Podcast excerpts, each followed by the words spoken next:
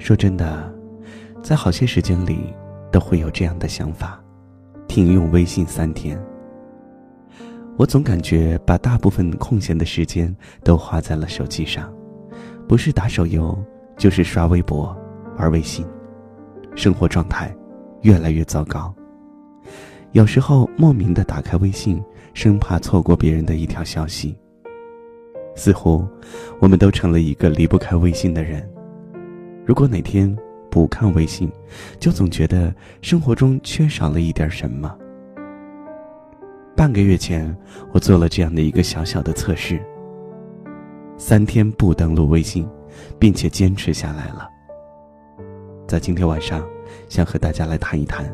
停用三天微信的感受。停用微信的第一天，我觉得手机没有了，很无聊，总感觉缺少了点什么，于是便去家旁边的报刊亭买了一本《青年文摘》。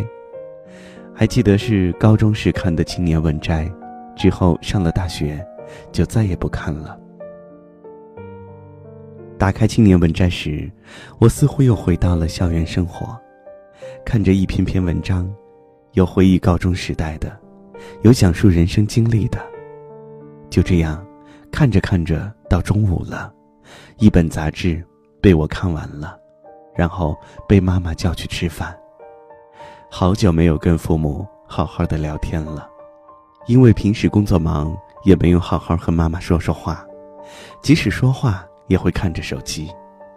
现在没有了手机，坐下来和妈妈好好聊聊天，还和妈妈交流了一下有关未来的人生规划。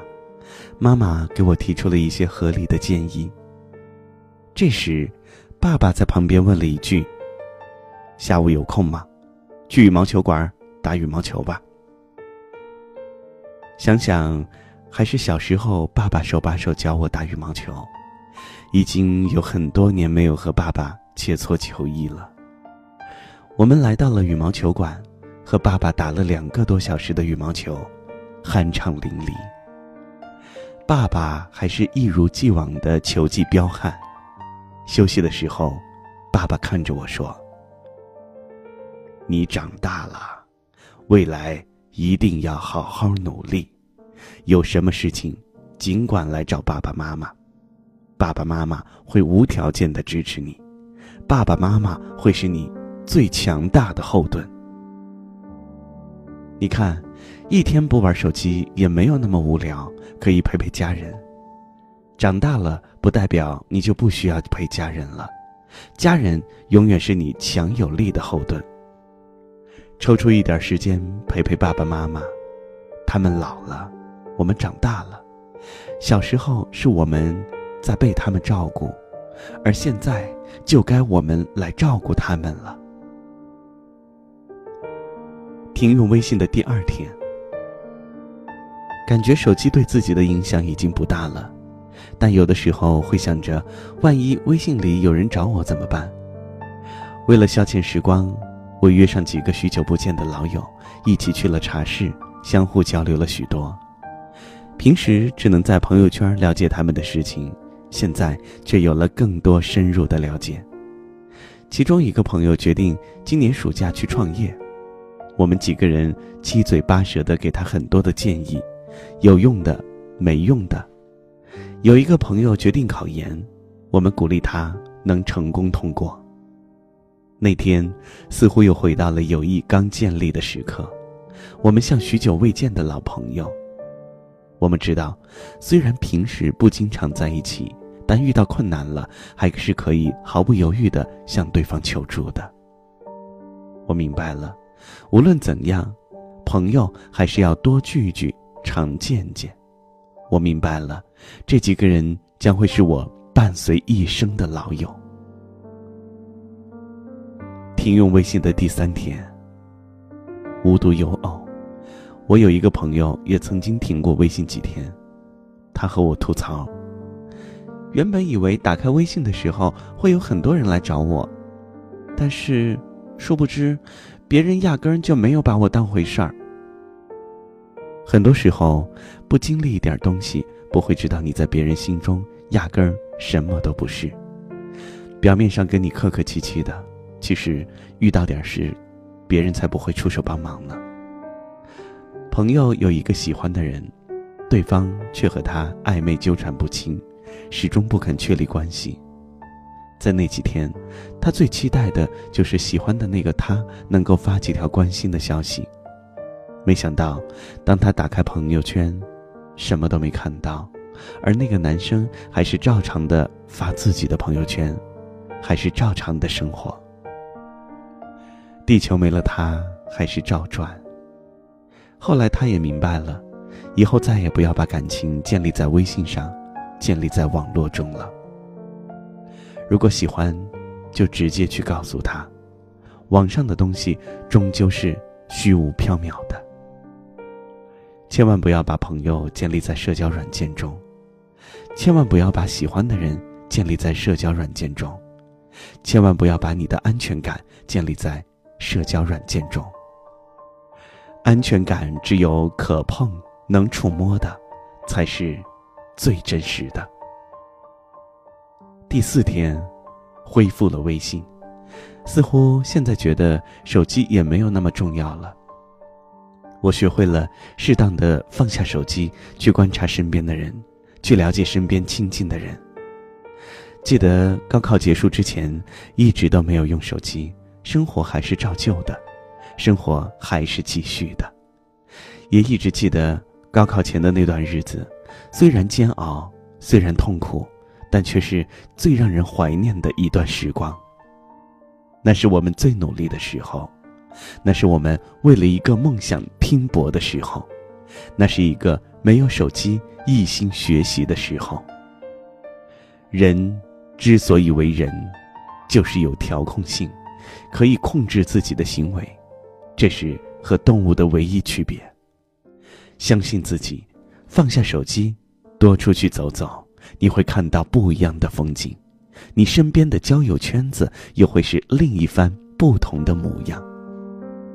这是一个科技发达的时代，这是一个人人都离不开手机的时代，这是一个最好的时代，也是最坏的时代。好多的感情暧昧，好多的真诚掺杂了虚假，好多的人性包裹着利益。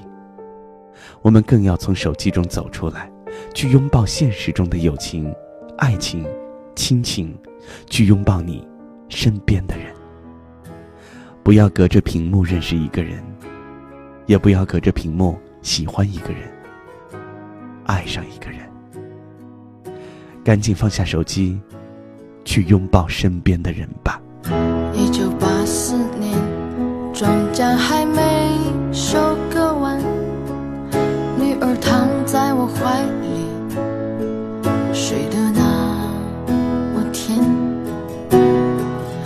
今晚的露天电影。没时间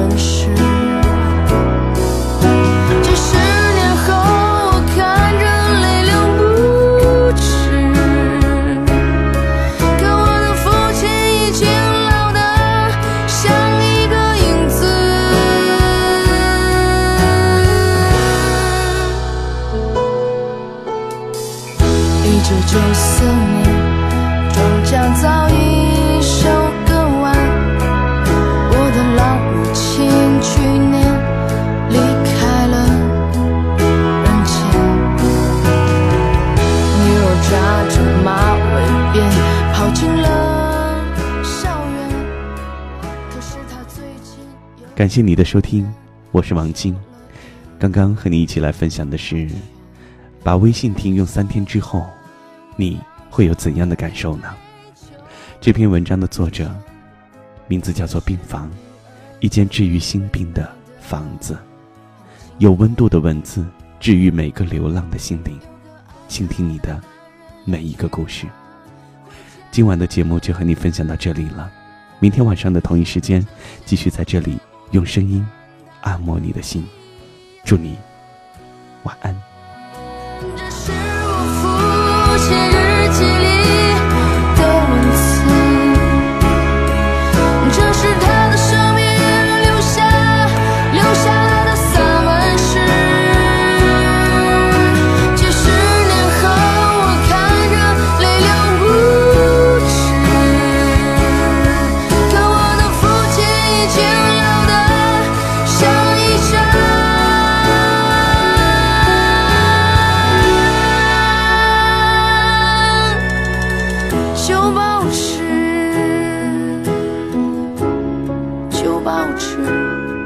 那上面的故事。